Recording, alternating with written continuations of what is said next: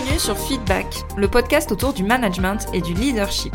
Je suis Elodie, manager depuis 14 ans, et ma mission, c'est d'aider les salariés et entrepreneurs à prendre confiance en elles pour manager sereinement leur équipe. Alors si toi aussi tu es convaincu qu'on peut avoir un management bienveillant et un leadership affirmé sans écraser les autres, abonne-toi. Tu trouveras ici tous mes conseils et retours d'expérience pour t'aider à devenir une des leaders de demain. Je te souhaite une agréable écoute.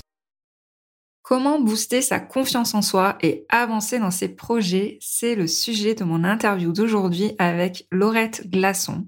Laurette est coach business, consultante et formatrice en création et développement d'activités. Laurette a à cœur que les femmes réussissent et arrivent à vivre pleinement et sereinement de leur activité. Et c'est une une personnalité avec une énergie débordante, une vision de la vie positive et l'interview qu'on a réalisée ensemble diffuse vraiment un shoot de bonheur, de motivation et d'engagement. Je pense qu'à la fin de cette interview, tu vas vraiment te sentir reboosté parce que Laurette, voilà, est vraiment quelqu'un de solaire. Je t'invite à écouter l'interview jusqu'au bout et je te souhaite une très bonne écoute. Bonjour Laurette, merci beaucoup euh, d'avoir accepté cette invitation. Je suis vraiment ravie de te recevoir sur le podcast et de faire découvrir euh, à tout le monde tout ce que tu as à nous dire sur la, la confiance et comment est-ce qu'on peut avancer dans ces projets. Est-ce que tu peux déjà commencer par te présenter, présenter ton parcours et ce que tu fais aujourd'hui? Bonjour Elodie, je suis ravie aussi d'être là. Je suis ravie d'échanger avec toi aujourd'hui. Merci beaucoup de me recevoir sur ton podcast. Donc, mon parcours. Alors, moi, qui je suis Je suis Laurette Glaçon. Je suis une femme de 46 ans avec un parcours riche, comme on dit. Je suis aussi la maman de apprenante, on va dire, de deux grands enfants. Et dans la vie professionnelle, je suis coach business, consultante et formatrice en création et développement d'activités. Ma mission, c'est d'aider les entrepreneurs, essentiellement des femmes, à vivre pleinement et sereinement de leur business. Je dis pleinement parce que ça veut dire à la hauteur de ce qu'elles souhaitent. J'ai beaucoup de mal à accepter que deux tiers des entrepreneurs gagnent moins de 1500 euros par mois. Et je dis aussi sereinement parce que j'en ai marre de voir des femmes choisir un entrepreneuriat pour avoir plus de liberté, une organisation choisie et tout ça, et finalement être leur pire patronne et s'engluer parfois dans des sentiments négatifs. Voilà. Et pour ça, eh ben, je les accompagne sur trois piliers, quatre piliers, pardon, que sont le modèle économique, la stratégie commerciale, l'organisation et leur mindset. Donc aussi avec des questions de confiance. Donc c'est pour ça que je suis ravie d'être là aujourd'hui pour qu'on en discute. Exactement. Et du coup, voilà, je sais que tu as eu un parcours assez euh, diversifié, assez vaste. Tu as testé beaucoup de choses. J'aimerais juste que tu nous en parles un petit peu aussi parce que je pense que la richesse de ton accompagnement et de la personne que tu es aujourd'hui est aussi euh, issue de tout ça, donc euh, de toutes tes expériences. Donc vas-y juste un petit un petit résumé de tout ça. Bah écoute, avec plaisir. Moi, j'ai une formation dans le marketing et la communication. J'ai bossé un peu en tant que marketeuse, donc j'ai été euh, responsable comme marketing dans dans une boîte d'informatique à l'époque. Et euh, ensuite, eh bien, j'ai claqué la porte et j'ai changé de métier. Je suis, euh, j'ai ouvert un atelier cuisine qui a duré huit ans. J'ai aussi aidé mon mari à reprendre une entreprise dans le bâtiment. J'ai ensuite euh, développé un cabinet d'expertise comptable. Je, je la fais courte, hein, j'ai fait plein de choses différentes, mais euh, voilà. Alors je vais passer sur tous les sur tous les rouages entre tout ça. En tout cas, pendant longtemps, j'ai pensé que c'était complètement décousu et que c'était éparpillé et ça participait parfois à mon manque de confiance en moi et en réalité ben aujourd'hui je me dis à quel point ce parcours m'a apporté finalement une brique après une autre la maison que j'ai construite autour de moi finalement et j'utilise aujourd'hui toutes les briques que j'ai construites et que j'ai posées finalement. Et, donc c'est ça qui aujourd'hui euh, je crois aussi m'aide à avoir confiance en moi. Alors, justement, magnifique transition. Pourquoi il y a tant de personnes qui manquent de confiance en elles? Si jamais il y a, alors il y a forcément plusieurs raisons, mais pourquoi c'est vraiment quelque chose qui revient très souvent et qu'on croise chez beaucoup de personnes? Quel est ton ressenti par rapport à ça? Issu peut-être de ton expérience personnelle, mais aussi de ce que tu as vu euh, chez les personnes que tu accompagnes alors d'abord, avant de répondre à cette question, c'est vrai que tu as raison, c'est un sujet qui touche beaucoup de monde et j'ai l'impression qu'elle touche en particulier ma communauté qui sont des femmes entrepreneurs et je sais pas si beaucoup de personnes manquent de confiance en elles, mais en tout cas beaucoup disent manquer de confiance en elles. et elles pointent du doigt ce qu'elles ne savent pas faire. Prospecter, vendre, mettre le nez dans leurs chiffres, un peu importe, mais en tout cas, bref, tout ce qu'elles ne savent pas faire. Elles mettent, elles pointent le doigt sur tout, sauf ce qu'elles savent faire. Alors pourquoi elles font ça? C'est complexe hein, comme question, mais je remarque que derrière ce manque de confiance en soi, il y a plusieurs choses. Il y a beaucoup de perfectionnisme, souvent, avec la peur de mal faire ou de ne pas bien faire ou de ne pas assez bien faire par rapport à quoi on ne sait pas. Mais enfin, il y a aussi de la culpabilité de ne pas de, de ne pas savoir, de pareil, de ne pas bien faire. Il y a aussi la peur du regard des autres. Il y a aussi un sentiment d'infériorité avec euh, parfois un syndrome de comparaison. Euh, il y a aussi parfois un déficit d'estime de soi qu'on confond avec la confiance en soi. Enfin bref, derrière la confiance en soi, finalement, on met plein de choses. Et surtout, je trouve que, et c'est là où ça me gratte vraiment, c'est qu'en fait, ce manque de confiance en soi est souvent auto-nourri et entretenu depuis l'enfance dans une forme de boucle auto-validante hein, finalement. Je manque de confiance en moi, donc je n'agis pas sur ce truc-là, donc je ne suis pas contente de moi, donc je manque de confiance en moi, etc., etc. Et en plus, l'entourage le dit aussi. Ah ma pauvre, tu manques de confiance en toi. Ou alors on lit dans les articles, les femmes ont un moins bon salaire que les hommes parce qu'elles manquent de confiance en elles mais non stop vraiment stop. En fait sur le fait euh, par exemple du salaire ben, il y a d'autres raisons. Il y a des raisons historiques aussi. Et en fait ça entraîne un effet euh, qu'on appelle l'effet golem qui est une forme de prophétie finalement autoréalisatrice dans laquelle des attentes moins élevées placées sur euh, sur cette personne la conduisent à finalement de moins bonnes performances. Donc moi, ce que j'ai envie de dire pour pallier à ce manque de confiance, c'est qu'on devrait arrêter d'en parler. Mais qu'est-ce qu'on devrait arrêter d'en parler. Qu'est-ce qu'on fait là? Non, en fait, ce que je veux dire surtout, c'est que moi, si si on ne m'en parle pas, ou en tout cas au quotidien, ce que je mets en place avec les personnes en face de moi, c'est plutôt d'être dans l'effet Pygmalion. Je le fais naturellement parce que je suis enthousiaste, mais je m'extasie en fait devant les femmes extraordinaires que j'accompagne, et en plus elles m'inspirent, je les trouve géniales, donc je leur dis, vous êtes top, vous êtes génial, vous faites ça super bien, etc. Alors ça plaît pas à tout le monde, hein, mais euh, effectivement, ça permet parfois d'avoir cet enthousiasme que j'ai, permet parfois d'être communicatif et d'entraîner cet effet Pygmalion qui fait que la personne prend confiance en elle finalement. Ok, tu as évoqué un truc, j'aimerais bien qu'on revienne dessus. Quelle est pour toi du coup la différence entre l'estime de soi et la confiance en soi? Parce c'est vrai qu'il y a des gens qui peuvent confondre par rapport euh, les deux termes. Donc est-ce que tu peux juste revenir dessus? Quelle est pour toi la différence entre les deux? Alors pour moi, la, confiance en soi, ça touche plutôt notre capacité à agir sur un sujet précis. C'est-à-dire, je n'ai pas confiance. D'ailleurs, on dit souvent, je n'ai pas confiance en moi, alors qu'on devrait dire, je n'ai pas confiance en ma capacité, en mes compétences à faire ceci. Alors que l'estime de soi, ça touche vraiment le regard qu'on porte sur nous-mêmes en tant qu'identité, en tant que personne, et sur euh, notre relation aux autres aussi. Ok, ouais, c'est bien de, de, faire la différence parce que voilà, on, on, peut souvent confondre les deux. On peut avoir euh, des fois un manque de confiance en soi ou en ses compétences, comme tu le dis si bien, mais il y a aussi des fois un travail à faire sur l'estime de soi derrière parce que c'est souvent imbriqué et entremêlé. Donc euh, c'était important pour moi que tu expliques la différence entre les deux.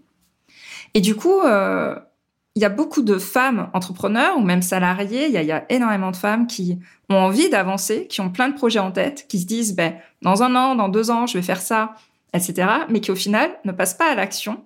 Qu'est-ce qui fait que ce cap est rarement passé?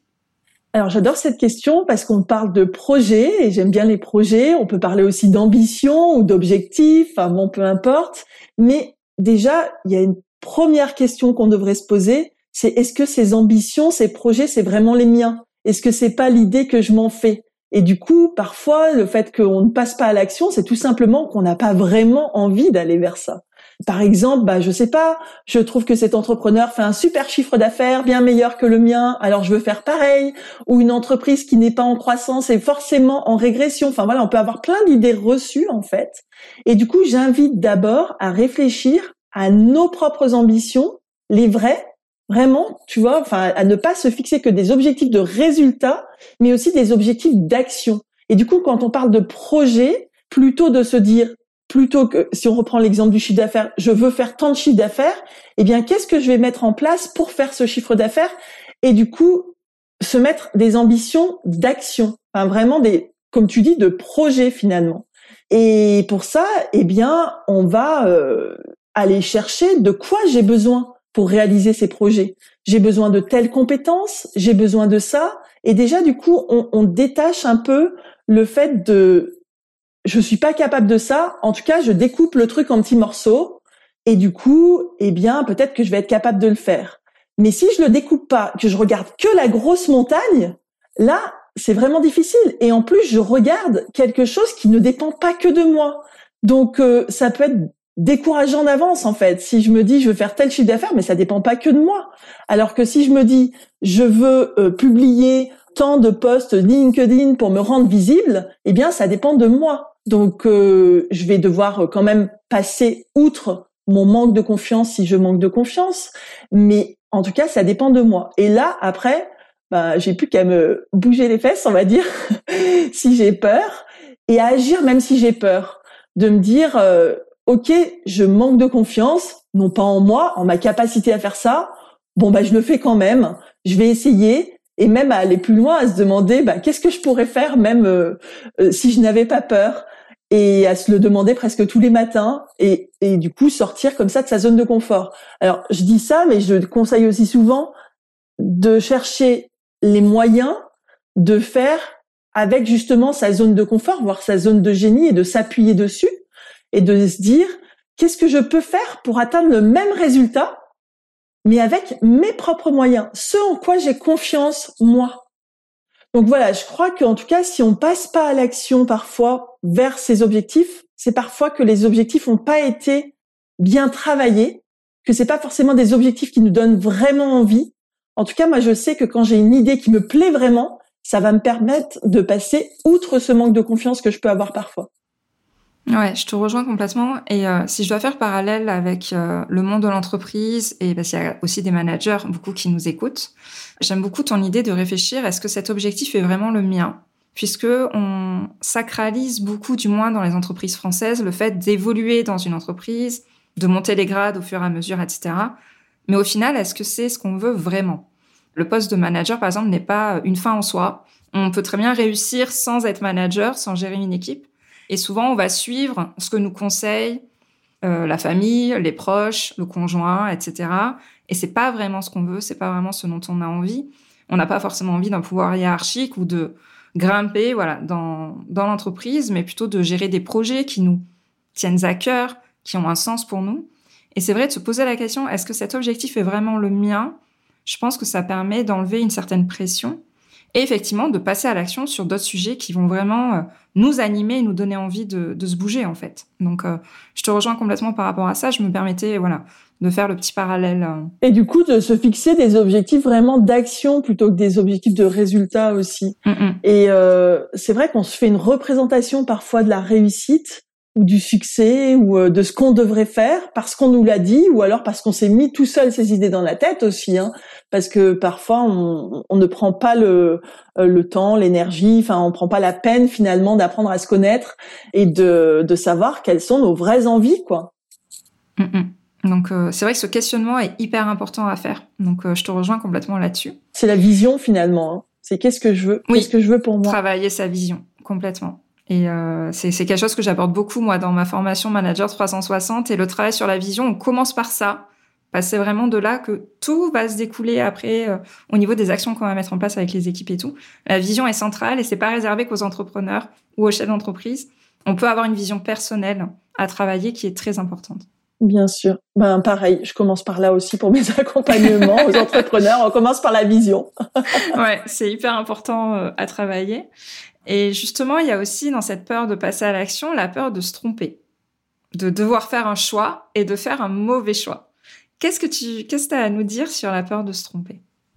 Alors ça, c'est très français, hein, la peur de se tromper. Et c'est vrai que moi, j'ai plutôt grandi dans une culture américaine où l'échec était valorisé. Alors pour moi, se tromper, c'est bien plus on se trompe et plus on apprend. Alors je ne, peux que encourager les gens qui pensent manquer de confiance en eux à se tromper souvent en fait pour apprendre et pour s'immuniser finalement contre la sensation d'échec, même si c'est forcément pas toujours agréable, hein, mais euh, si on se rappelle par exemple à l'école, on pointait du doigt la copie avec une faute d'orthographe ou de calcul, on aurait dû te dire bravo te tromper et apprendre de tes erreurs est le meilleur moyen de faire mieux la prochaine fois finalement. Mais pour ça, ben faut mesurer le résultat, faut le mesurer euh, objectivement. Et puis plus que se tromper aussi, j'aime bien l'expression, moi j'utilise plutôt souvent l'expression se planter parce qu'elle euh, elle génère chez moi une image de tu vois de graines qui va pousser ensuite pour former une fleur ou un arbre et du coup je lance même régulièrement à mes coachés le défi de se planter et de me raconter ensuite leur plantage parce que je trouve que c'est important de se tromper. Donc pour revenir sur la question d'avancer en fait sans avoir peur de se tromper, j'inviterais aussi à se demander pareil, qu'est-ce que je veux en fait? Quelle autre émotion que cette peur de se tromper, je voudrais, je voudrais ressentir. Et pour ressentir de cette émotion, de quoi j'ai besoin et qu'est-ce que je mets derrière cette émotion? Si par exemple j'ai envie d'avancer sereine, eh bien ça veut dire quoi cette sérénité? Et quelles sont les actions que je peux mettre, les petits pas que je peux mettre en place tout de suite pour être plus serein finalement? Et pour euh, passer ce cap? Je vais toujours découper après les choses en, tout petits pas finalement, hein, euh, mais euh, en se disant, bah, je, voilà, je regarde pas le haut de la montagne, je regarde juste la marche d'après. Il y a une expression que j'aime bien, c'est arrête de regarder l'ascenseur en tournant les pouces et commence à monter les escaliers. Donc euh, c'est vraiment de regarder juste la marche d'après et on s'arrête aux différents paliers. On a même le droit de reculer, on a même le droit de faire une pause pour reprendre son souffle, mais d'avancer malgré tout malgré la peur de se tromper, finalement, on va se tromper de toute façon. On va faire des erreurs et, et alors on va juste apprendre. Et pour ça, je me donne finalement le, le devoir d'essayer et le droit d'échouer. C'est vraiment ça. Le devoir d'essayer et le droit d'échouer. J'adore ton image de l'ascenseur et l'escalier.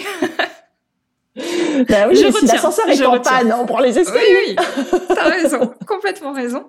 Et ça m'amène à une autre question par rapport, tu vois, à la prophétie un peu autoréalisatrice que tu disais au tout début euh, de l'épisode.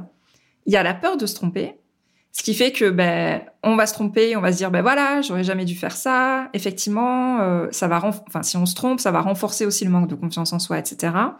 Je pense que ça joue beaucoup là-dessus aussi, comme tu disais, de pointer ses erreurs et on se dit, ben voilà, j'avais raison depuis le départ, fallait pas que je fasse ça, etc.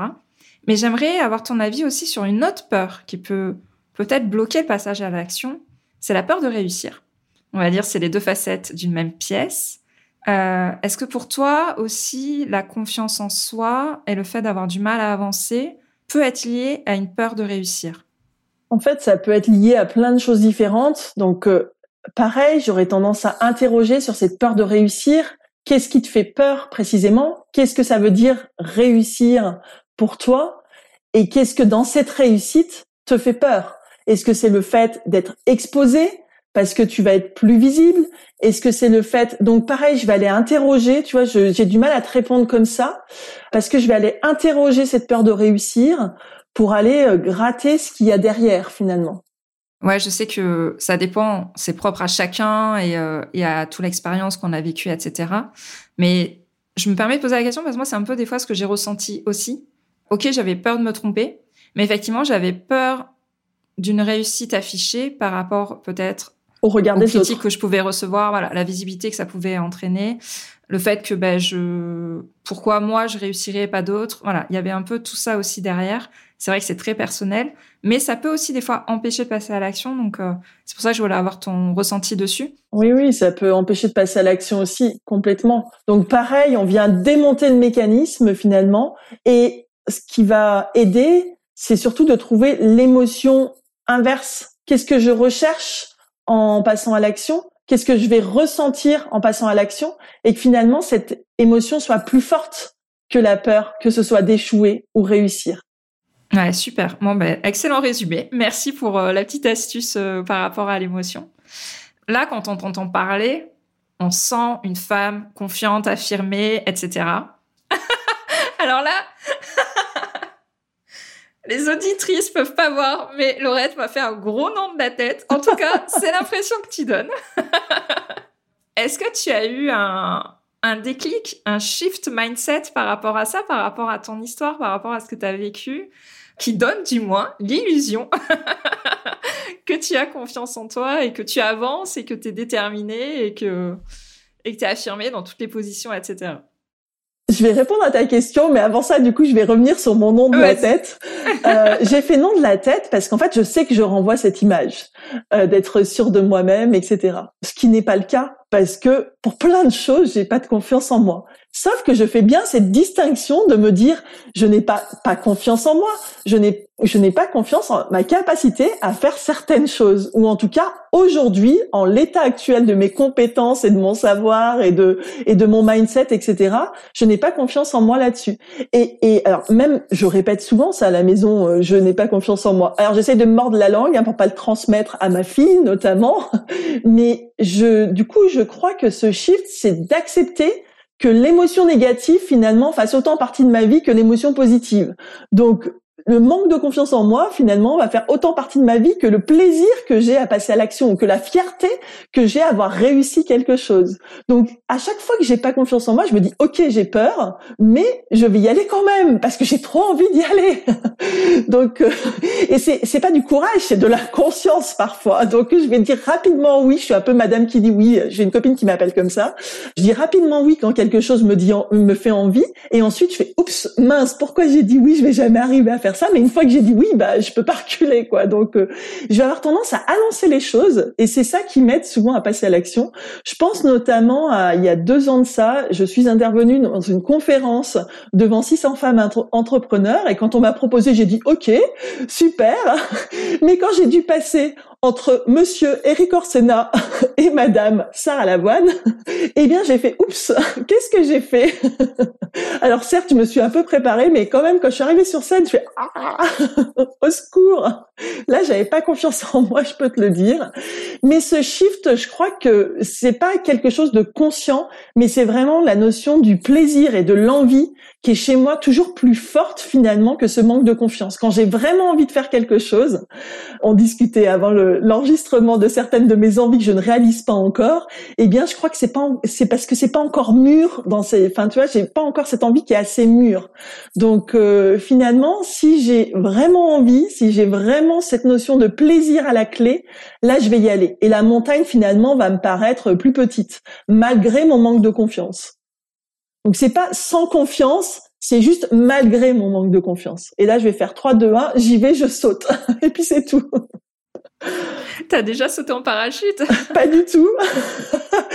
J'ai jamais sauté en parachute, mais honnêtement, quand je te parle de cette expérience de prise de parole en public, c'était pour moi comme un saut en parachute. J'en ai plein d'autres en tête, des expériences comme ça, qui ont été pour moi comme des sauts en parachute, quoi. Et il y en a tout le temps, et, et ben c'est pas grave, j'y vais quand même. Et puis je, je fais le point après. J'accepte en fait d'abord d'être imparfaite, et puis ensuite de me dire bah je vais essayer et puis après je ferai le point sur ce qui a marché et ce qui a pas marché. Et d'ailleurs de la même façon c'est même pas le droit là pour le coup c'est même pas échouer c'est de me dire qu'il y a des choses dans une même action il y a des choses qui vont marcher et des choses qui vont pas marcher. Et je vais essayer d'analyser tout ça finalement après. Mm, mm. oui c'est pas euh, ou tout blanc ou tout noir. exactement ouais, mm, c'est euh, effectivement sur une action on va on va peut-être se planter. Je reprends ton expression sur un élément qu'il faut travailler après, ou alors qu'on n'est vraiment pas fait pour ça du tout et qu'on n'a pas pris de plaisir et, et ça s'arrête là. Mais il y a d'autres éléments aussi en parallèle sur lesquels ben, on s'est éclaté, on a ressenti euh, la joie, la sérénité, plein de choses, et euh, c'est sur ça qu'il faut se concentrer. L'excitation, enfin plein de choses positives, quoi. Parce que finalement, avec la peur, il y a aussi cette, il y a aussi cette adrénaline, tu vois, enfin, qui va avec la peur. Et donc, euh, ça peut être aussi d'aller rechercher cette adrénaline. Ça peut être d'aller, enfin, tu vois, je trouve que c'est presque addictif quand euh, on, on, en prend l'habitude de se dire, bah, je fais ce petit pas-là, s'il marche pas, bah, au moins j'aurais testé, j'aurais pris mon shoot d'adrénaline. Et puis derrière, ben, qu'à cela ne tienne, on verra le résultat. Ouais, ouais. Mais écoute, euh, défi d'un prochain saut en parachute imagé, hein, pas le vrai. J'attends de voir ce que tu vas faire. Là, on a beaucoup parlé de mindset, d'état d'esprit, de déclics, on va dire, qui peuvent se passer dans la tête. Mais euh, si tu pouvais donner des conseils un peu plus concrets pour passer à l'action, ça serait quoi? Alors, euh, conseil concret. Alors, avant de passer au conseil concret, j'ai des petites phrases dans la tête qui me trottent pour pouvoir passer à l'action, qui m'aide en tout cas, que je pourrais m'afficher par exemple euh, sur mon mur en face de moi pour passer à l'action. Ça pourrait être par exemple que la confiance en soi c'est pas inné et son manque n'est pas une fatalité, ça se travaille. Donc vraiment, ça c'est important pour moi, ça s'apprend, c'est une compétence comme une autre. Ensuite, la deuxième, la deuxième petite phrase qui m'aide, c'est la confiance n'exclut pas le doute. Ça veut pas dire parce que j'ai confiance en certaines choses que je ne peux pas en douter et vice versa. J'ai des doutes et pour autant je peux avoir confiance en la vie, je peux avoir confiance en plein de choses, etc. Et puis surtout, la confiance en soi se crée dans l'action. Et là, on est au cœur du sujet. Et le meilleur remède pour moi à, au manque de confiance en soi, en tout cas celui qu'on croit avoir, eh bien c'est l'action. Alors du coup, voilà quand même quelques conseils, je vais t'en donner quatre pour euh, pouvoir euh, passer à l'action et pour pouvoir avancer même à petits pas, hein, malgré le manque de confiance. La première chose qu'on peut faire, c'est de lister ses réussites. Moi, c'est la première chose que je fais avec mes coachés juste avant la vision, c'est de lister leurs réussites pour partir justement gonfler à bloc et de se dire sur quoi je suis compétent, sur quoi je peux m'appuyer. Je déteste l'expression souvent utilisée, notamment chez les entrepreneurs, de partir de zéro. Je déteste ça. On ne part jamais de zéro. On a toujours fait des choses avant. Donc je commence vraiment, je, je conseille de commencer par lister ses réussites pour se regonfler et pour voir quels sont aussi les points de liaison entre ces réussites, pour voir euh, euh, sur quoi on peut s'appuyer. Et puis ensuite, je conseille aussi de lister ce qu'on aime chez soi, parce qu'il y a toujours des choses qu'on aime chez soi. Donc euh, même quand on manque d'estime de soi, il y a toujours des petits morceaux qu'on aime. Ça peut être euh, physique, hein, ça peut être euh, des compétences, ça peut être, enfin voilà, il y a toujours des choses qu'on aime chez soi. Et puis ensuite, je propose aussi de lister ce en quoi on a confiance, parce qu'on peut ne pas avoir confiance en soi, mais avoir confiance aux autres, en la vie, en son chemin, Enfin voilà, on peut avoir confiance en autre chose. Et moi, d'ailleurs, c'est quelque chose qui m'aide beaucoup à passer à l'action. C'est que je me dis, c'est globalement, j'ai confiance en la vie. Je me dis, bah si je me plante, de toute façon, il y aura autre chose, et que, enfin voilà, donc euh, ce sera la fois d'après, quoi, on va dire. Donc euh, c'est d'abord, c'est de lister, voilà, ce en quoi on a confiance. Et puis après, le cœur du conseil que je donnerais pour passer à l'action, c'est d'avoir une vision justement. Et pour moi, c'est ça le cercle vertueux qu'il faut mettre en place c'est d'avoir une vision claire. Donc je trouve que ce qui est plus embêtant que de manquer de confiance, finalement, c'est de manquer de clarté sur ce qu'on a envie de faire et du coup de travailler, y compris accompagner, hein, je pense, si c'est nécessaire, ou en tout cas challenger avec son entourage ou quoi, de travailler sur sa vision. Vision, ça veut pas dire vision à 5 ans, à 10 ans, etc. Hein. Ça peut être juste ce que je veux faire le mois prochain, quoi. Hein. Enfin voilà, peu importe, hein, mais travailler sur sa vision et que derrière cette vision nous fasse vibrer finalement, c'est une vraie vision qui nous donne envie et que du coup, j'ai envie de passer à l'action, donc je vais passer outre mon manque de confiance. Et du coup, passer outre ce manque de confiance et passer à l'action va nourrir ma confiance, va me permettre d'être plus euh, confiante aussi en ma vision, d'avoir une meilleure vision, etc. Et c'est un cercle vertueux. Et j'ajouterai dans ce cercle vertueux l'analyse c'est-à-dire de sortir de son ressenti aussi, de pas s'engluer dans ce truc de manque de confiance, mais de, de, à chaque fois que je passe à l'action, d'analyser. Je l'ai dit tout à l'heure, finalement, rien n'est tout blanc ou tout noir. Il y a des choses qui sont bien dans ce qu'on a fait, d'autres choses qui sont un peu moins bien. Donc, d'analyser, de sortir un peu de l'émotionnel et d'aller dans le rationnel, d'analyser ce qu'on a fait, et du coup, de d'aller reproduire ce qu'on a bien fait, d'aller le reproduire en allant plus loin sur ce qu'on a bien fait, et puis éventuellement de travailler ou décider de ne pas travailler ou déléguer ou euh, se former sur les choses sur lesquelles on a moins bien fait. Et puis c'est pas parce que ça marche pas une fois que ça va pas marcher la fois suivante, même si on la répète d'ailleurs. Parce que parfois quelque chose qui ne marche pas, par exemple demander une augmentation, si on prend un exemple de salarié, eh bien c'est pas parce qu'on la demande qu'on nous la refuse que la fois suivante, dans un mois, dans deux mois, dans un an, on nous la refusera aussi. Donc euh, c'est accepter de toujours avoir cette clarté sur ce que j'ai envie de faire, de passer à l'action et puis d'en tirer des conclusions et de continuer comme ça et d'avancer comme ça. Ouais, c'est euh, j'aime beaucoup le fait de répéter, même si euh, j'aime bien citer l'exemple. Euh, on va parler politique, Jacques Chirac. Hein, il s'est planté quand même 46 000 fois aux élections présidentielles avant d'être élu président et il ne s'est jamais arrêté de croire en la vie ou j'en sais rien, mais il s'est présenté 46 000 fois et au final, ça y est, il a été élu président. Mais euh, je crois qu'il a eu euh, quatre échecs avant. Et j'aime bien l'exemple que tu dis sur l'augmentation. Voilà, c'est pas parce qu'on nous l'a refusé une fois qu'il faut pas retenter une deuxième, voire une troisième, voire euh, une quatrième, peu importe. Mais le tout, c'est de demander, de passer à l'action et de pas présupposer de la réponse qu'on va avoir ou de ce qui va se passer. On se fait des scénarios dans la tête, on imagine forcément le scénario du pire et c'est pas forcément celui-là qui va se passer. Donc euh, j'aime beaucoup aussi les exemples et les conseils que tu as donnés parce que oui, la répétition n'engage à rien. Il faut juste analyser pour euh, bah, peut-être pas refaire exactement de la même façon que la première fois. Il faut peut-être modifier certaines choses la deuxième fois pour ben, rajouter des chances de son côté de réussir ce qu'on veut faire. Mais voilà, la répétition et de pas s'arrêter au premier échec. C'est pas parce que ça n'a pas marché une fois que ça va pas remarcher après. Et c'est pareil dans des projets d'entreprise, etc.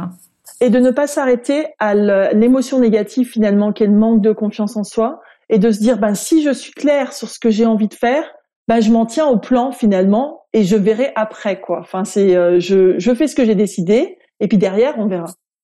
Et si on reprend, enfin, tu as donné l'exemple de Jacques Chirac, mais je crois qu'en fait, chaque personne qui réussit dans la vie, avant de réussir, avant d'avoir connu un grand succès, elle a connu des échecs. Moi, j'ai l'exemple en tête là de Phil Knight, qui est le PDG de Nike, où on se dit aujourd'hui, ben voilà, on connaît, euh, on connaît tous Nike.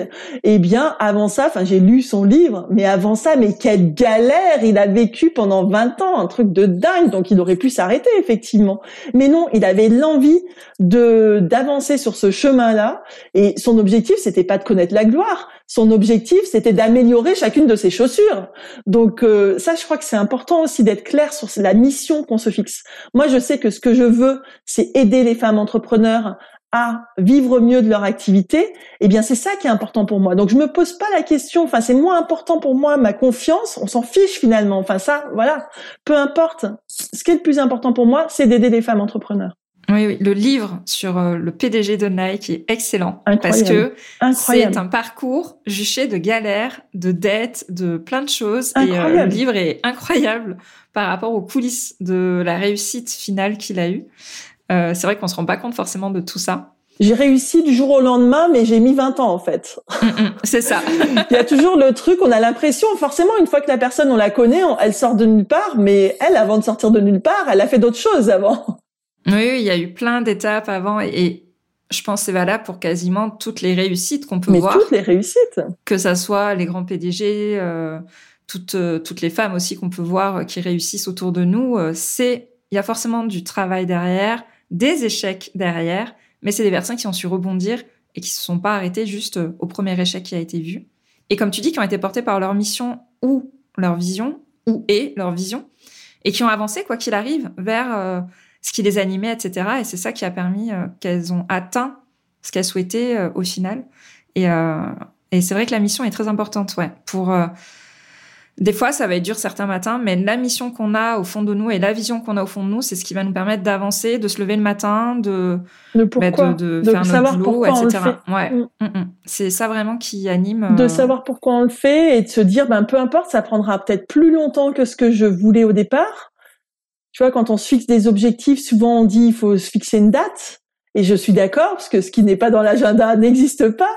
Mais en même temps, bah, si on n'atteint pas notre objectif à cette date-là, ça ne veut pas dire qu'on va pas l'atteindre un mois plus tard, un an plus tard, dix ans plus tard.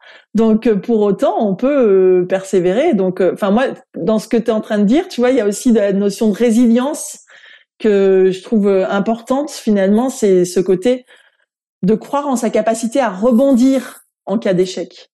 Et c'est pareil, euh, on va arriver à une période. Euh, alors, au moment où on enregistre, on va arriver à une période de fin d'année, mais au moment de la publication du podcast, l'année sera passée.